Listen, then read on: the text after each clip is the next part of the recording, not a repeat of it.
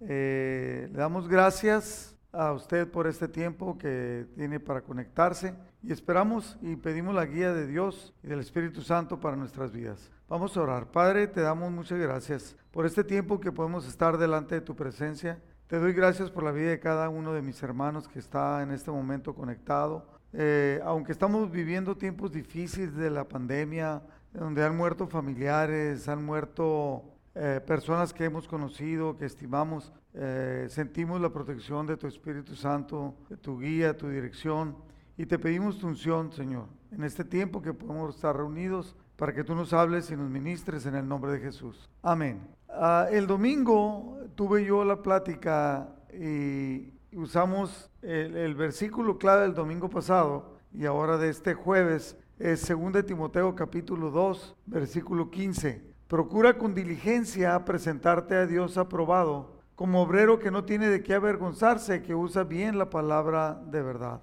Y analizamos el domingo el que nosotros debiéramos de ser personas agradables a Dios. O sea, en, dicho de otra manera, personas que en todo lo que hacemos debemos de agradar a Dios. Y continúo con el estudio de este versículo en que Pablo le dice a Timoteo, y le dice que no tiene de qué avergonzarse, que seas un obrero que no tiene que avergonzarse y que usa bien la palabra de verdad. Fíjese, en el diccionario avergonzarse quiere decir sentir vergüenza o humillación ante una falta o error. A veces, o sea, una falta de nosotros o un error que cometemos nos sentimos uh, avergonzados. Ahora, ¿qué es vergüenza? Vergüenza es un sentimiento humillante de pérdida de dignidad experimentado como consecuencia de alguna falta cometida por uno mismo. Entonces Pablo le está diciendo a Timoteo, y es obvio que también a nosotros, que debemos de, ser diligentes en buscar que no cometamos faltas. Eh, no hablo de faltas involuntarias. La palabra de Dios no habla de faltas involuntarias.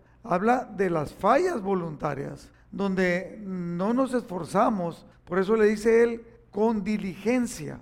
Entonces, eh, le dice, preséntate como alguien que no tiene fallas, eh, que no cometiste faltas, que no te sientes eh, humillado delante de Dios, sino buscando que Dios se agrade en nosotros. O sea, no tiene nada, donde Pablo le dice a Timoteo, no tiene nada de qué avergonzarse. O sea, ¿por qué? Porque todo lo intento hacer bien, aunque no soy perfecto, todo lo intento hacer bien. En el Salmo 139, versículo 23, dice, examíname, oh Dios, y conoce mi corazón. Pruébame y conoce los pensamientos que me inquietan. Señálame cualquier cosa en mí que te ofenda y guíame por el camino de la vida eterna. Entonces aquí el salmista le está diciendo algo que nosotros debiéramos de, decirle a Dios, Señor, yo sé que tú me conoces y conoces mi corazón, pruébame y conoce los pensamientos que me inquietan, algo que me está inquietando. Y si hay cualquier cosa que hay en mí que no te agrade, señálamela y guíame por el camino de la vida eterna. Quiero estar correcto, perfecto delante de ti, dice el salmista, como si dijera, quiero ser agradable a ti. Y, cuando dice es porque nosotros nos vamos a presentar delante de Él. O sea, nosotros continuamente, cada día, Dios tiene control de nosotros. Y, y nosotros nos presentamos delante de Dios. Por eso debemos de preguntarnos, ¿habrá algo en mí? ¿Habrá algo en mí que no te agrade, Señor? Yo le pregunto continuamente al Señor, Señor, ¿habrá algo en mí que estoy haciendo mal y que no me doy cuenta? Cuando uno se da cuenta, pues como que te vuelves baquetón, ¿no? O sea, no importa que me porte mal y que tiene, pues no, no, no. Pero en aquello que me es oculto, la palabra de Dios dice, líbrame de los pecados ocultos, líbrame de las actitudes que tengo equivocadas y que, y que no me doy cuenta. A mí me ha tocado ver personas, lo he dicho y lo he estado mencionando, personas que de alguna manera dicen, soy muy rencoroso, así me hizo Dios, pero me pregunto yo, ¿no se estará dando cuenta que eso no le agrada a Dios. Cuando Jesucristo explicó, lo explicó claramente, si tú no perdonas a tus semejantes, si tú no perdonas a tus hermanos, Dios no te va a perdonar a ti. Pero a veces estamos tan ciegos que pensamos que porque hacemos algunas cosas bien, no nos damos cuenta que hacemos algo mal. Por eso es que debemos de hablar con el Señor y que Él nos muestre y déjese, Él nos va a mostrar si hay algo mal en nosotros. Y luego tenemos que tener sabiduría al usar la palabra. Por eso le dice, como obrero aprobado que no tiene que avergonzarse, que usa bien la palabra de verdad. Y en, en eso, ahí me quiero concentrar. En 1 Corintios capítulo 2, versículo 4, el apóstol Pablo le dice a los corintios, mi mensaje y mi predicación fueron muy sencillos. En lugar de usar discursos ingeniosos y persuasivos, confíe solamente en el poder del Espíritu Santo. Confíe, confíe, dice el, apóstol Pablo, confíe, yo confíe solamente en el poder del Espíritu Santo para predicar. Y lo hice así para que ustedes no confiaran en la sabiduría humana, sino en el poder de Dios. Estamos viviendo un tiempo, lo quiero decir con todo respeto, estamos viviendo un tiempo que muchas personas están metiendo mucho más al Internet de lo que se metían antes. Y están buscando predicadores, predicadores, y buscan y buscan y buscan, y hasta nos los, los meten a ahí al sitio de nosotros, de amistosos. Y a veces ni siquiera ven los mensajes que nosotros tenemos como familia, como pueblo de Dios, mas sin embargo quieren otras cosas. Y me ha tocado personas que me dicen, voy a inventar un nombre, ¿no? Oiga, pastor, ya vio la predicación de fulano de tal. Ah, Paulo Santoscoy. Pues lo estoy inventando, ¿no? Y otra vez, ya lo vio, mire, habló de esto. No, no, yo no me meto, no me meto, casi no veo. Oye, que no, no, no, no me meto. Y de repente le digo, oye, ¿cómo vas con tu relación con Pablo Santos Coy? Le dice, no, fíjese que se salió, empezó a decir cosas que no eran buenas, que no eran agradables. ¿Y quién te tiene ahí, pues? ¿Por qué estás recibiendo alimento que no te sirven, que tú andas buscando? Bueno, aquí el apóstol Pablo le dice, eh, lo hice así para que ustedes no confiaran en la sabiduría, humana, sino en el poder de Dios. Sin embargo, fíjese lo que dice el apóstol Pablo. Cuando estoy con creyentes maduros, sí hablo con palabras de sabiduría, pero no la clase de sabiduría que pertenece a este mundo o a los gobernantes de este mundo, quienes pronto son olvidados. O sea, hablo sabiduría con los que son maduros. A ver, le dice Pablo a Timoteo, es lo que quiero explicar. Dice Pablo a Timoteo, ah, Usa bien la palabra. Preséntate delante de Dios como un obrero aprobado que no tiene nada de qué avergonzarse y que usa bien la palabra de verdad. Entonces, yo le quiero dar a entender a usted lo que la palabra de Dios dice acerca de usar bien la palabra de verdad. Cuando habla de la palabra de verdad, es obviamente que yo creo que los que estamos escuchando entendemos que está hablando de la palabra de Dios, o sea, la palabra de verdad, no las ideas que se nos ocurren a nosotros. Eh, entonces, tengamos mucho cuidado. Y entonces, no hablar nada más por hablar. Ahora, cuando hablamos de la palabra de verdad, y estamos hablando de la palabra de Dios, Jesucristo le dijo a los escribas y a los fariseos, en Juan 5:37 le dice, y también el Padre que me ha enviado da testimonio a mi favor, a pesar de que ustedes nunca han oído su voz ni lo han visto a Dios ni dejan que su palabra permanezca en ustedes, porque no creen en aquel que el Padre envió, o sea, no, creen en Jesús. Versículo 39.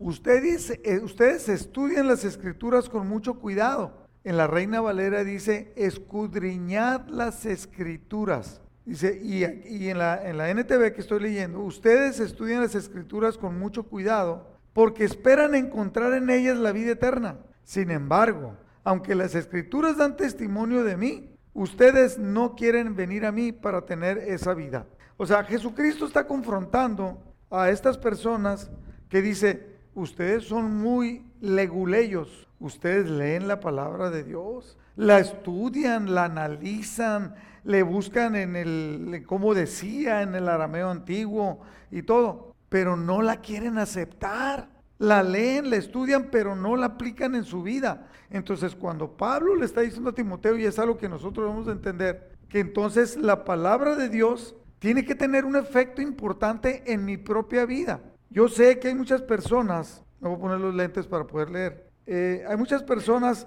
que toman la palabra, por ejemplo aquí lo abrí, ¿no? así donde, donde sea, dice, ah, también de los de Gad huyeron y fueron a David al lugar fuerte en el desierto, hombres de guerra muy valientes para pelear, diestros con escudo y pavés, sus rostros eran como rostros de leones y eran ligeros como las gacelas de las montañas. Está hablando de los que iban a llegar a ser los valientes de David.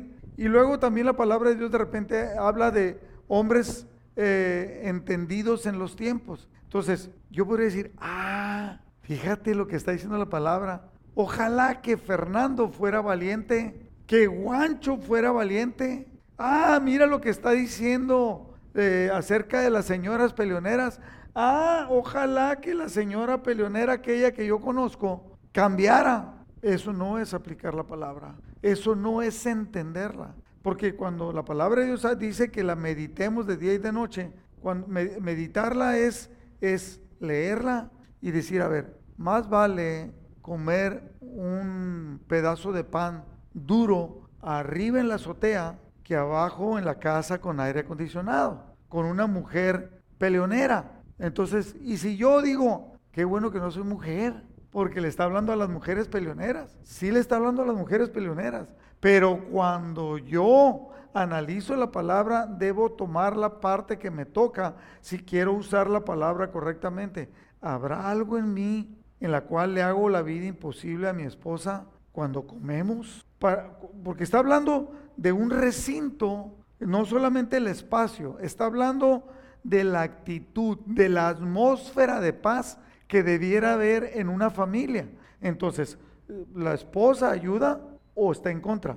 Pero también nosotros los maridos o ayudamos o estamos en contra, ¿sí? Un matrimonio o un hogar no se hace solamente por una persona, aunque en ese momento está escrito directamente.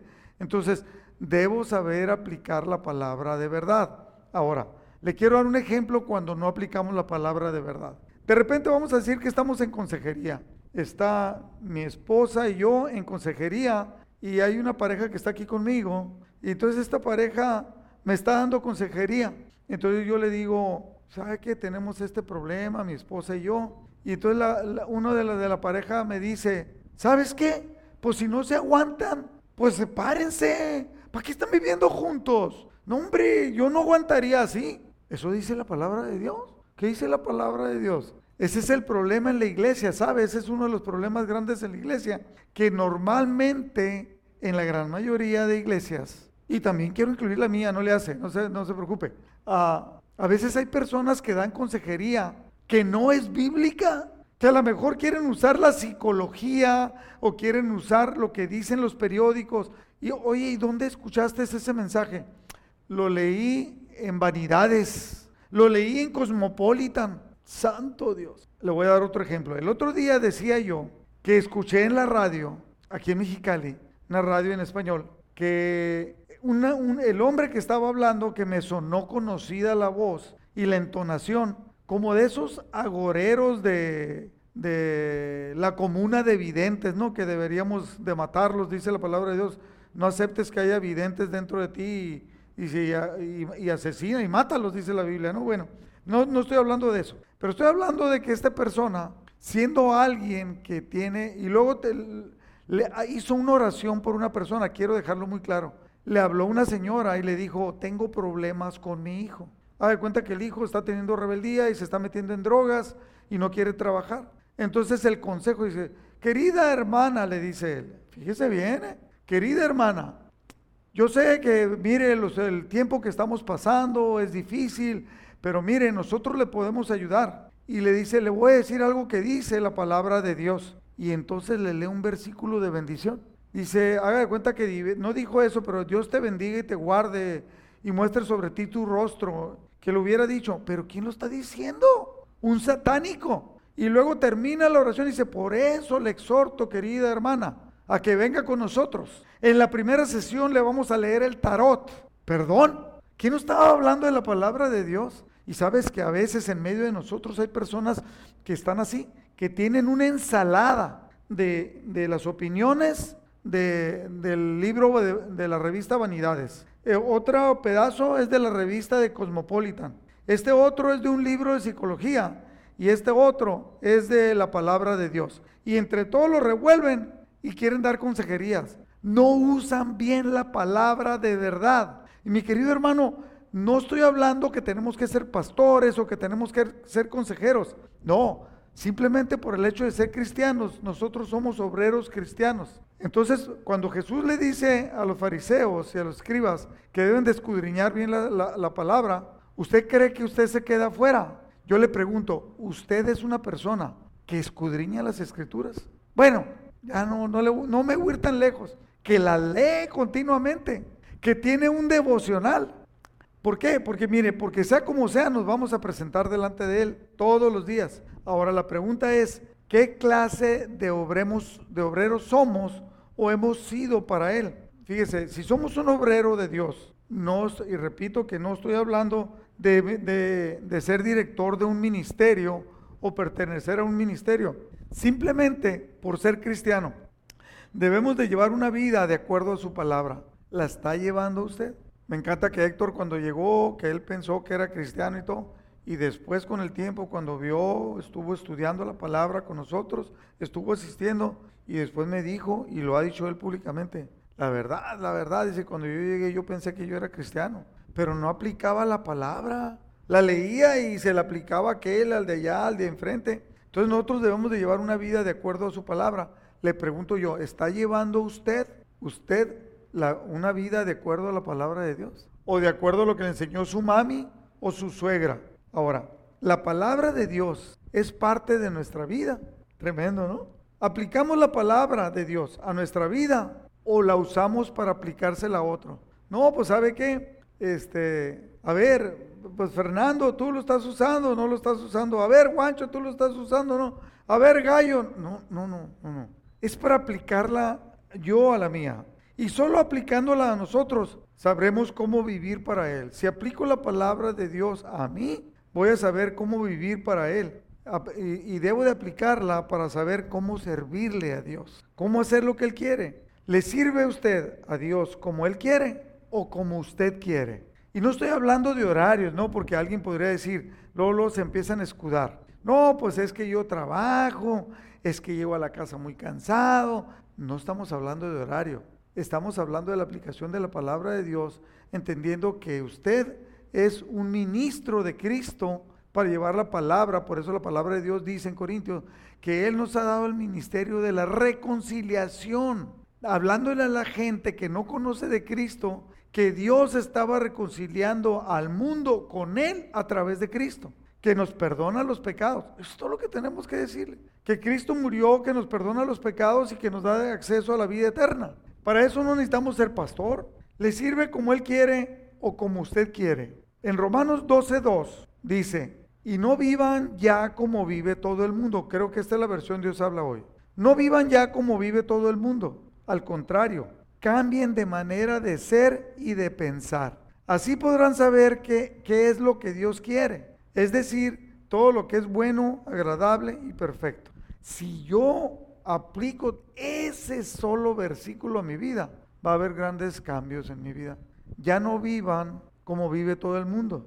Mucha gente dice, bueno, es que todos lo hacen, es que todo pecan. Yo, he sabido, ah, no últimamente porque estamos en la pandemia, pero de que de repente hay iglesias en los cuales los jóvenes se juntan para juntarse con jovencitas y como que se les permite tener relaciones sexuales para que se vayan conociendo, como que como que el pastor de esa congregación les permite, porque el pastor entiende, según él, que si no te conoces sexualmente, pues no vas a tener una bonita relación, porque a lo mejor te casas y luego vas a fracasar. Eso dice el mundo, pero eso no dice la palabra de Dios. Eh, con decirle que hay iglesias, lo he dicho varias veces, lo hemos sabido varias veces, que están casando iglesias cristianas, hombres con hombres y mujeres con mujeres, porque son de mente abierta, porque ellos quieren entender que así los hizo Dios. O sea, no hizo Dios hombres y mujeres. Dios hizo hombres, mujeres,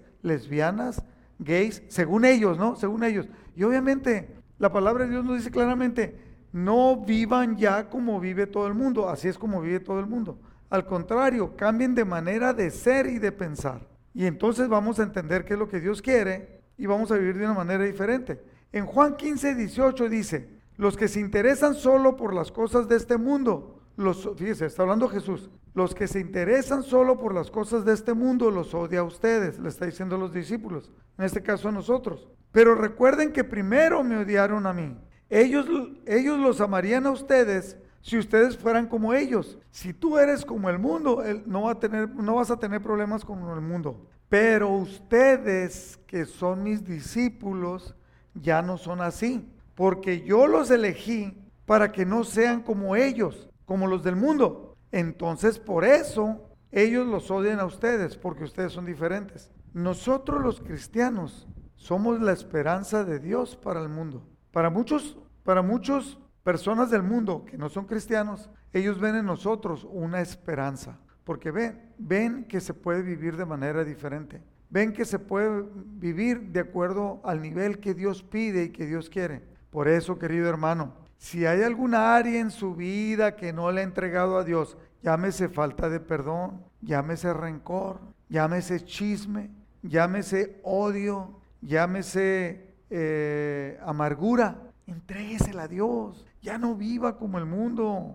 Eh, y entonces Dios va a hacer algo especial en su vida y en la vida de cada uno de nosotros. En Colosenses capítulo 3, versículo 1, 2 y 3, que es un, versículo que continuamente estoy mencionando y que yo creo que debiéramos de aprenderlo todos nosotros los de la congregación y aplicarlo en nuestra vida, dice, Dios les dio nueva vida. Entonces cuando yo entiendo que mi vida es nueva, no es la que venía yo con la que nací, sino me da una manera diferente de vivir. Dice, pues lo resucitó juntamente con Cristo. Entonces, a Cristo lo resucitó para nueva vida y me resucitó a mí, a mí con él. Y cuando leo Romanos entiendo, si aplico bien la palabra de verdad, entiendo que lo que me resucitó fue a, a vivir sin pecado, una vida que no tenga pecado. Y lo dice, por eso dediquen toda su vida. ¿Cuánta? Las que están aquí, toda la vida.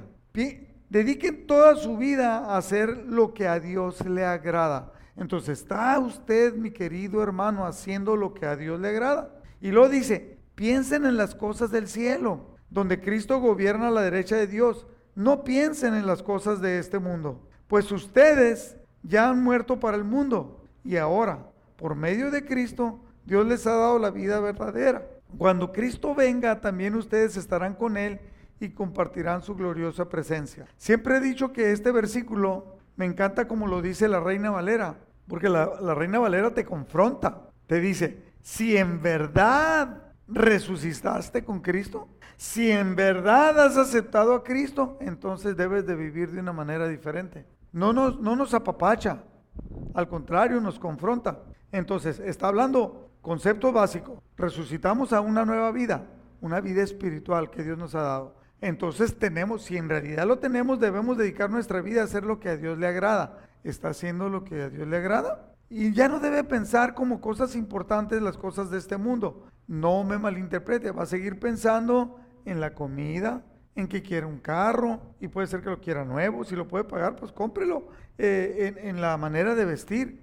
Yo le quiero decir una cosa, y sé que esto va a salir, eh, de repente sale en Spotify, sale en YouTube y sale en, en, podcast. Mire, yo he visto últimamente a muchos pastores que se toman unas fotos bien posadas, como rockstar. Digo, tanto se nos ha metido la manera de vivir del mundo que ahora estamos posando y posamos como hablar porque nos gusta la opinión de la gente. No, debemos de ser como somos. Usted sea como es. Como dice, primero como dicen las señoras, primero muerta que sencilla.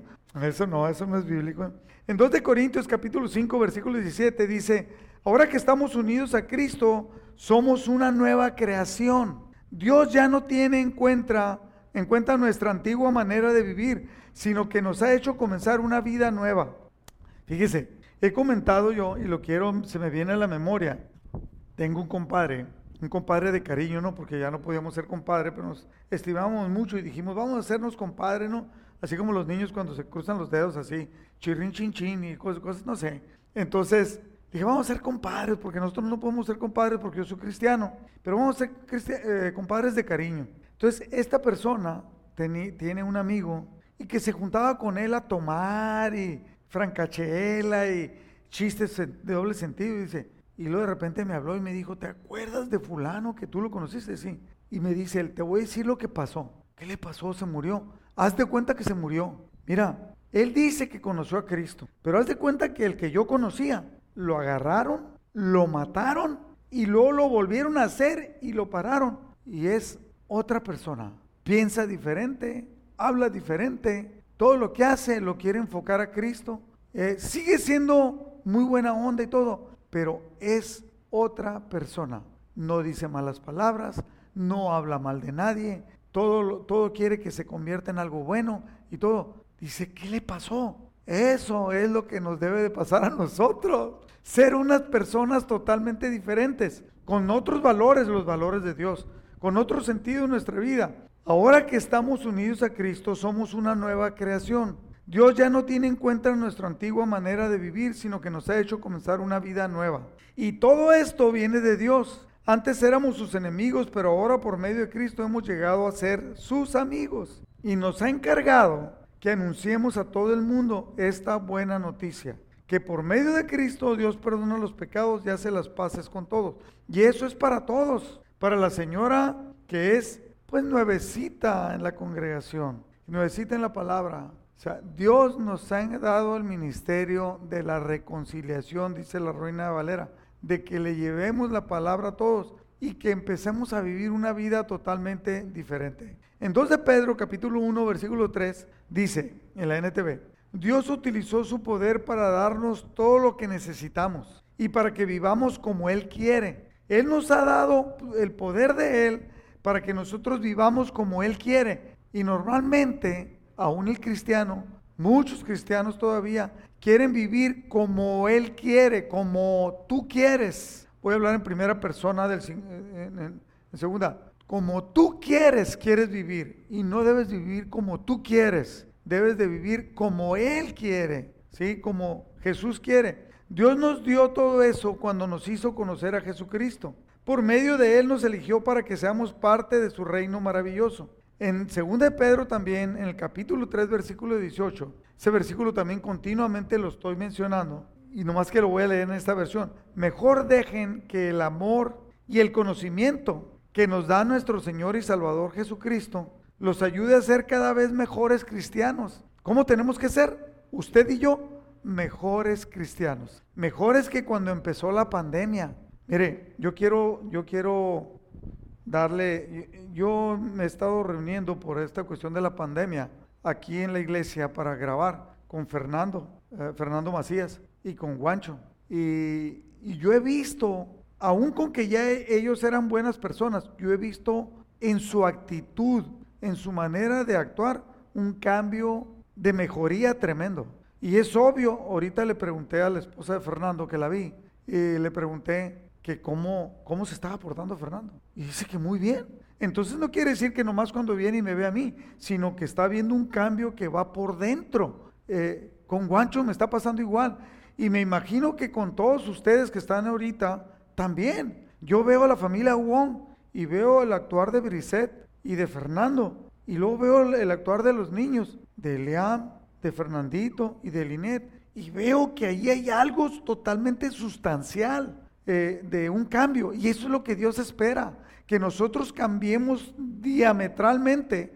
O sea, diametralmente es de un lado del círculo hasta el otro lado del círculo. O sea, totalmente que, que cambiemos para que vivamos como Dios quiere que vivamos. Eh, entonces, debemos de aplicar la palabra.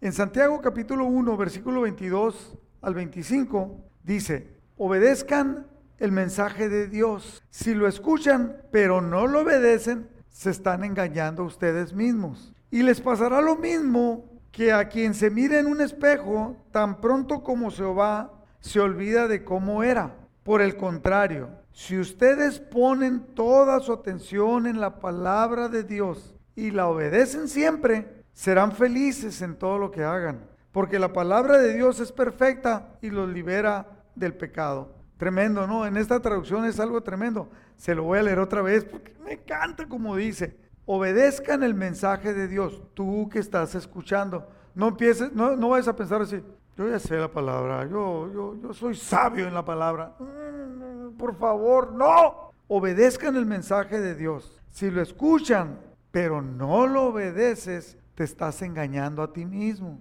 Y les va a pasar lo mismo que cuando te miras en el espejo. Nomás te vas y se te olvida eh, cómo estás. Por el contrario, si ustedes ponen toda su atención en la palabra de Dios y la obedecen siempre, serán felices en todo lo que hagan, porque la palabra de Dios es perfecta y los libera del pecado. Quiero darles siete puntos importantes para aplicar acerca de cómo uh, usar la palabra de verdad. Siete puntos importantes. Y me voy a acelerar porque se me está acabando el tiempo. Número uno, examinémonos nosotros mismos. Siempre examinemos cómo es mi actitud, cómo le contesté al hermano, cómo le contesté a esta persona, en qué estoy fallando.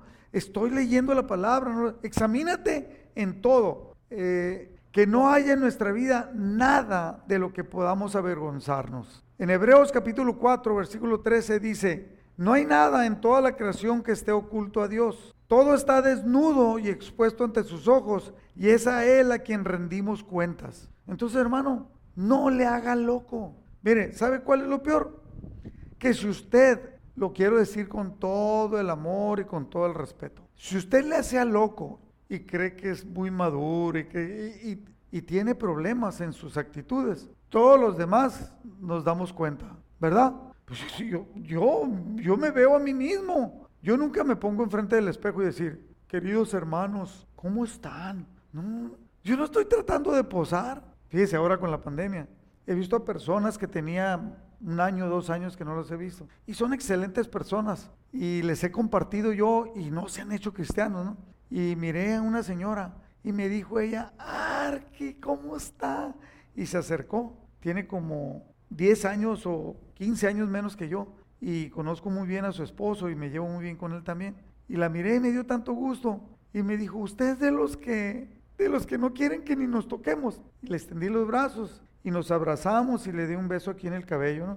Ella con su tapabocas, yo con mi tapabocas. Pero debemos de ser personas que las demás personas deseen estar con nosotros por quienes somos, porque aplicamos la palabra de Dios en nuestra vida, porque no le hacemos a loco. Y si le haces a loco, todo el mundo se va a dar cuenta de que le haces a loco. Bueno, en, en, Filipenses capítulo 1, versículo 10 dice, quiero que entiendan lo que realmente importa, a fin de que lleven una vida pura e intachable hasta que el día que Cristo vuelva. Que estén siempre llenos del fruto de la salvación, es decir, el carácter justo que Jesucristo produce en su vida.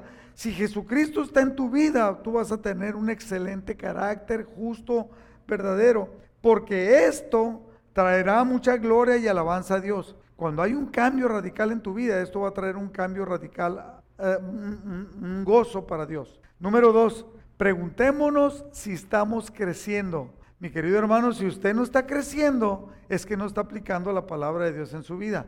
Efesios 1.17 dice, y le pido a Dios, el glorioso Padre nuestro Señor Jesucristo, que les dé sabiduría espiritual y percepción para que crezcan en el conocimiento de Dios. ¿Estamos creciendo estamos estancados? Número tres, ¿estamos aplicando la palabra a nuestra vida? Ya, ya dije mucho de esto. Muchas veces nos hacemos especialista en aplicársela a los demás. El Salmo 51.1 que escribió David dice cuando fue confrontado por el pecado, por Natán por el pecado que había cometido.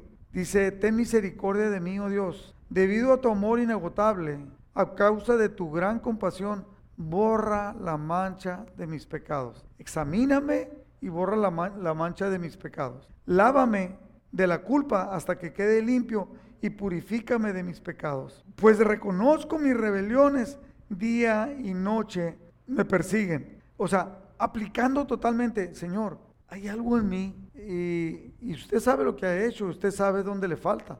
Usted más que nadie sabe dónde le falta. Si está leyendo la palabra de Dios, si no está leyendo, si se está congregando o es de los que prende el Facebook, se conecta y luego se va a hacer un juego o se va a hacer comida o se va a lavar, pero para que los demás vean que está, conectado, ¿no? Ahí le pone, bendiciones hermanos, lindos, hermosos como yo, pero en realidad él está estudiando la palabra, la está aplicando. Número cuatro, ser instrumento de Dios. Yo quiero que entienda claramente, mi querido hermano, que Jesús espera que usted sea un instrumento de Dios. Mateo 28, 19, lo hemos dicho muchas veces. Vayan, le dice a los discípulos, Pero cuando hablaba de los discípulos, dice también en aquellos que van a creer en mí por la palabra de ellos. Así, eso somos nosotros. Vayan pues a las gentes de todas las naciones y háganlas mis discípulos. Bautícelas en el nombre del Padre, del Hijo y del Espíritu Santo.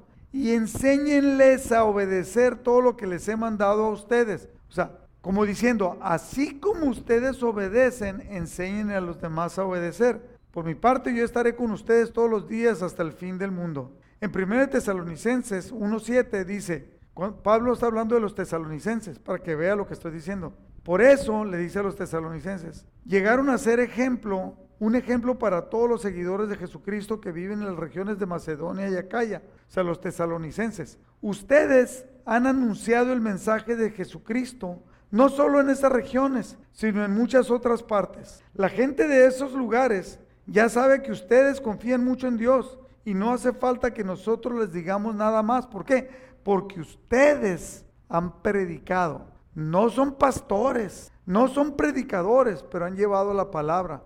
Imagínense qué bonito que esto esté escrito para nosotros y que diga usted los de Caléxico no hace falta que les diga nada, que los elogie, porque a través de ustedes, miren, Brole ya sabe, eh, ya hay reuniones en Brole, ya hay reuniones en Hotville, ya hay reuniones en Heber, ya hay reuniones en el centro y toda la gente sabe de Cristo a través de ustedes. Es más, ya están abriendo Mexicali.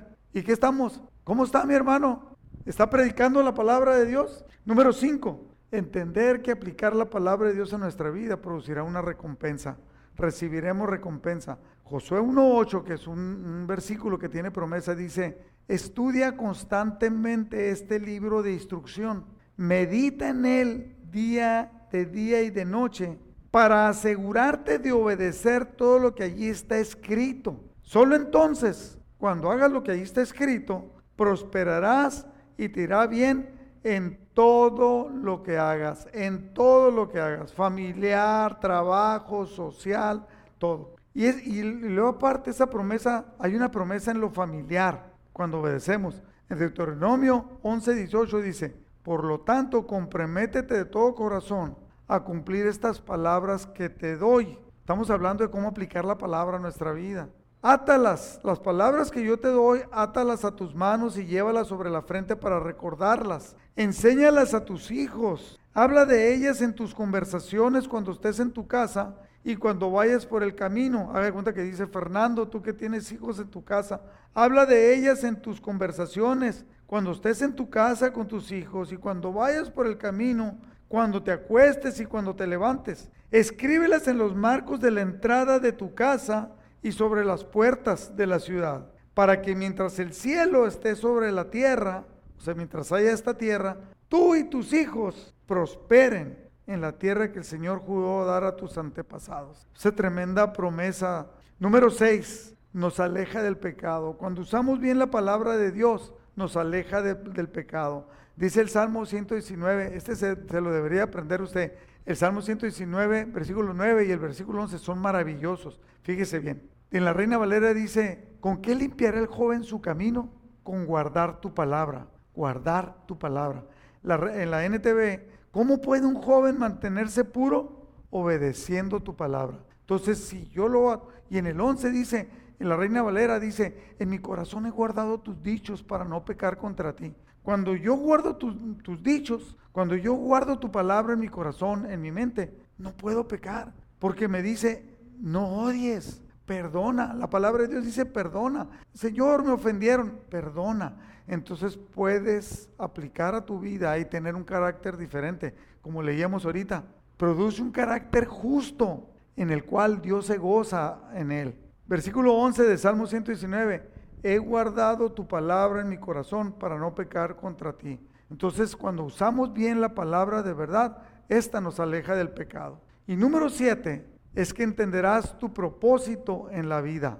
En Juan 3.1 dice, había un hombre llamado Nicodemo, un líder religioso judío de los fariseos. Una noche fue a hablar con Jesús y le dijo, Rabí, todos sabemos que Dios te ha enviado para enseñarnos. Las señales milagrosas que haces son la prueba de que Dios está contigo. Pero él era, él era del Sanedrín. Entonces fue a verlo de noche porque no, no quería perder los privilegios que tenía siendo religioso. Jesús le respondió, Fíjese, Jesús le respondió y él no le había preguntado nada. Quiero, no quiero que pierda de vista esto. Y le dijo, sabemos que, ve, que vienes de Dios porque haces milagros y haces maravillas. Entonces, sabemos que vienes de Dios, pero él no se entregaba. Fíjese, no se entregaba. Jesús le respondió, te digo la verdad, a menos que nazcas de nuevo no puedes ver el reino de Dios. Entonces, hay personas que se conforman con a veces asistir a la iglesia. Aquí Nicodemo se conformaba con ir a ver a Jesús de noche para que nadie lo viera. Después, cuando iban a hacer el juicio de Jesús, él intercedió para que no fuera juzgado ilegítimamente. Ya había crecido, había crecido su admiración y el ser un seguidor de Cristo. Y cuando Jesús muere, él va y toma el cuerpo de Jesús. Entonces ya abiertamente, cuando usamos bien la palabra de Dios, vamos a empezar a entender el propósito que Dios tiene para nosotros leyendo la palabra. Nicodemo no entendía, pero buscó, buscó a Jesús. La pregunta es, ¿está buscando usted también o está conformado? Sabes que muchas personas no leen la palabra de Dios. Un cuate había y decía, le pregunté yo, ¿estudias tú la palabra de Dios? Porque decía, cada cosa, cada vez decía, sí, dijo, la leo bien seguido, la estudio. Y luego me dijo, ¿tienes alguna? Y me dijo, lo que no entiendo es por qué la esposa de Moisés se convirtió en estatua de sal. Dije, no, hombre, sí me doy cuenta que, que sí la usas, ¿no? ¿Se acuerda usted la esposa de quién se convirtió en estatua de sal? De Lot. Parecía que decía ese, no, como traes máscara así ¿Por qué, no ¿Por qué no usas una máscara del santo? No se trae esta boquita aquí. ¿Está usted buscando de Dios? La pregunta. Si usted busca de Dios, va a encontrar el propósito en su vida. ¿Está usted aplicando la palabra a su vida?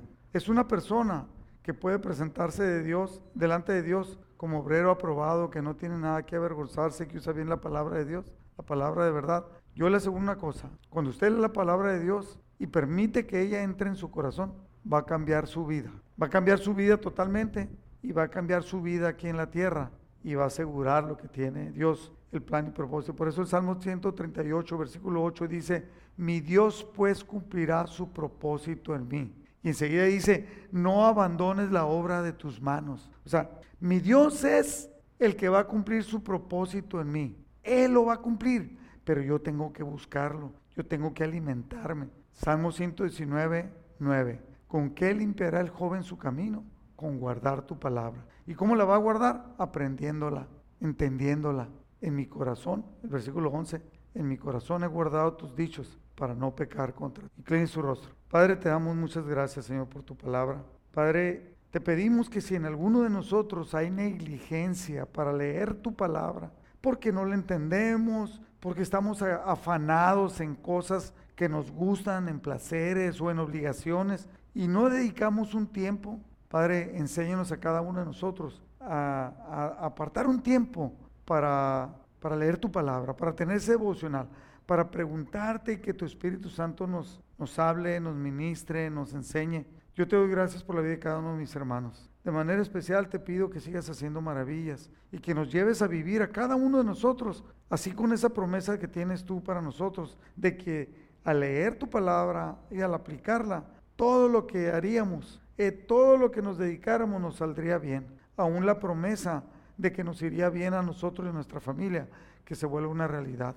Padre, si ha habido negligencia en nosotros, perdónanos y ayúdanos a cambiar. Te entrego en este momento, Señor, yo junto con mis hermanos, cada uno de nosotros ahí en su casa, te entregamos esas áreas que tal vez no todavía no te las hemos dejado para que tú trates con ellas. Tú las conoces, a ti no te podemos engañar. Perdónanos y transfórmanos, cámbianos. Eh, te lo pedimos, Padre, en el nombre de Jesús. Amén.